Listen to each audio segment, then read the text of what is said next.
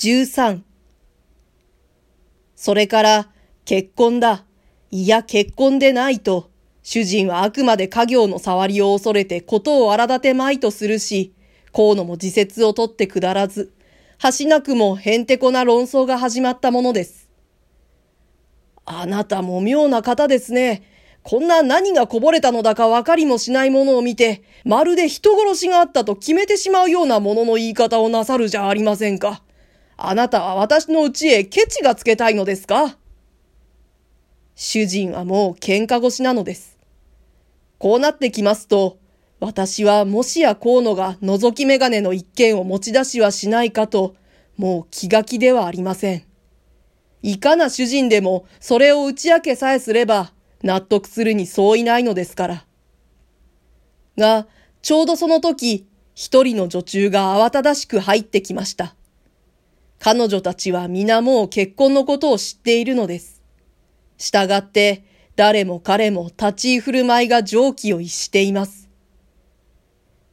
旦那様、中村屋さんから電話がかかりましてね。彼女は息を切らせて言うのです。あの長吉さんがまだ帰らないんでございますって。この突然の報告が局面を一転させました。さすがの主人ももはや落ち着いているわけにはいきません。長吉というのは、ほど近きふもとの町の芸妓なのです。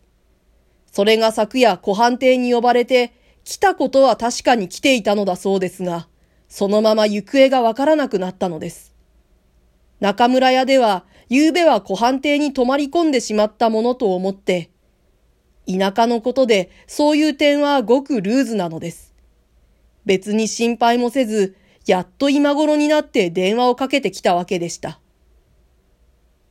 ええ、それは大一座のお客様を送って、他のうちの芸妓衆と一緒にあの子も確かに自動車に乗ったと思うのですが、主人の質問にあって、番頭がヘドモドしながら答えました。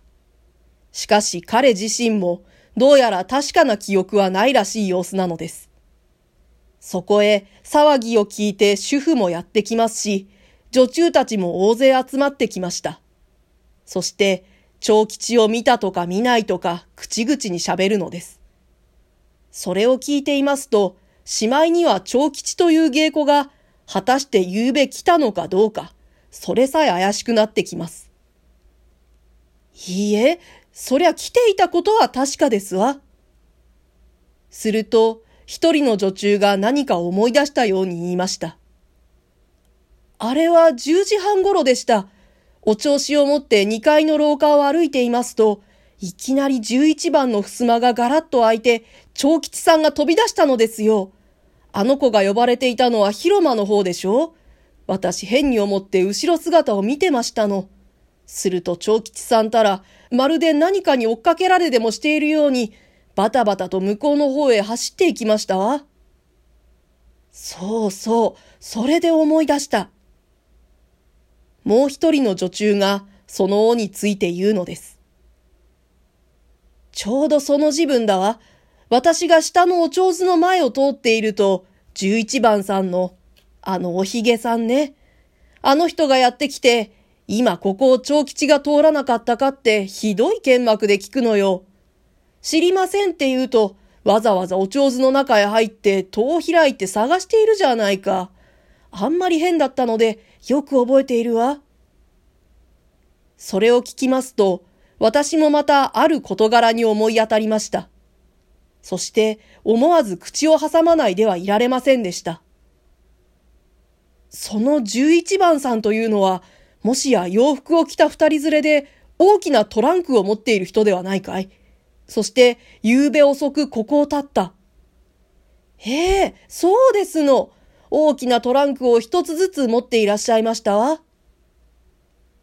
そこでしばらくの間、11番の客について慌ただしい会話が取り交わされました。番頭の言うところによりますと、彼らは何の前触れもなしに、突然出立の用意をして降りてきて、帳場で宿泊料の支払いを済ませると、慌てて自動車も呼ばずに出て行ったというのです。もっとも、湖畔の村には乗り合い自動車の発着所があって、特別の料金さえ出せば、時間に構わず出させることができるのですから、彼らはその発着所まで歩いて行ったのかもしれませんが、それにしても出立の際の慌て方が決して尋常ではなかったというのです。私の見た彼らの妙な素振りといい、今の番頭の言葉といい、そして長吉の行方不明、浴場の結婚、のみならず、鏡の影と彼らの出立との不思議な時間の一致。どうやらその間に連絡がありそうな気がするではありませんか。